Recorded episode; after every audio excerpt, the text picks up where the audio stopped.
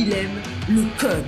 Il faut que la communication soit codée, mais de façon claire et transparente. La rigidité, c'est pas pour nous. Mon nom est Francis Parent-Valquette et vous écoutez le Sandro Show. Mais le plus important, c'est qu'il est bélier 19 août 2019, j'ai la chance de faire la rencontre de Amokran Marish, qui lui fait des capsules vidéo sur LinkedIn qui appelle Caféine. Donc, il va rencontrer des gens, il prend un café avec eux, puis après, il fait une capsule, il parle de leur expertise. Bon, évidemment, moi et Amokran, on a parlé de podcast. À la fin de l'entrevue, je dis ceci.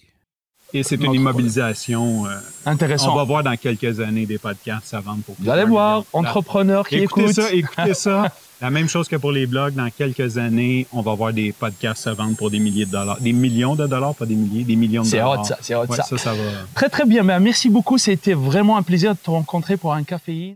Date de l'enregistrement, on est le 20 mai. Donc, euh, quasiment jour pour jour, neuf mois plus tard, on reçoit la nouvelle que Spotify a signé un deal avec The Joe Rogan Experiment pour plus de 100 millions de dollars US. On n'a pas les détails exactement du deal, mais en gros, le Joe Rogan Experiment, c'est un des plus vieux podcasts, un des podcasts les plus écoutés aux États-Unis. Joe Rogan, c'est un gars de MMA. Je l'ai écouté quelques reprises, là, je le connais peu. C'est juste comme trop de contenu pour moi, mais aux États-Unis, c'est super écouté. En gros, là, ils s'enferment dans un studio avec quelqu'un de populaire. Ils vont parler pendant deux, trois heures. C'est comme le Tim Ferriss Show. Et ils fument du pot en même temps. C'est comme leur trademark. Donc, il faut que tu fumes un bat avec Joe Rogan quand tu vas sur le Joe Rogan Experiment. Ça a comme dépassé les codes d'écoute des, des shows de soir aux États-Unis, comme tout le monde connaît Joe Rogan aux États-Unis. Et je suis sûr que tout le monde qui écoute le Santro Show sait au moins de quoi je parle ou ont entendu ce nom-là. Joe Rogan signe un contrat d'exclusivité. Donc, son podcast va être diffusé exclusivement sur Spotify. On n'a pas les détails, le nitty-gritty du contrat, mais à partir de septembre, ça va être diffusé exclusivement sur Spotify et Spotify ont payé plus de 100 millions US pour les droits. Pour moi, cette nouvelle, c'est une super nouvelle. Bon, je me tiens sur plusieurs groupes de podcasteurs et euh, la nouvelle est vue de façon mitigée. Il y a une gang de, on va dire une gang de BS pour être poli, euh, qui chiale, bon, c'est trop, blablabla.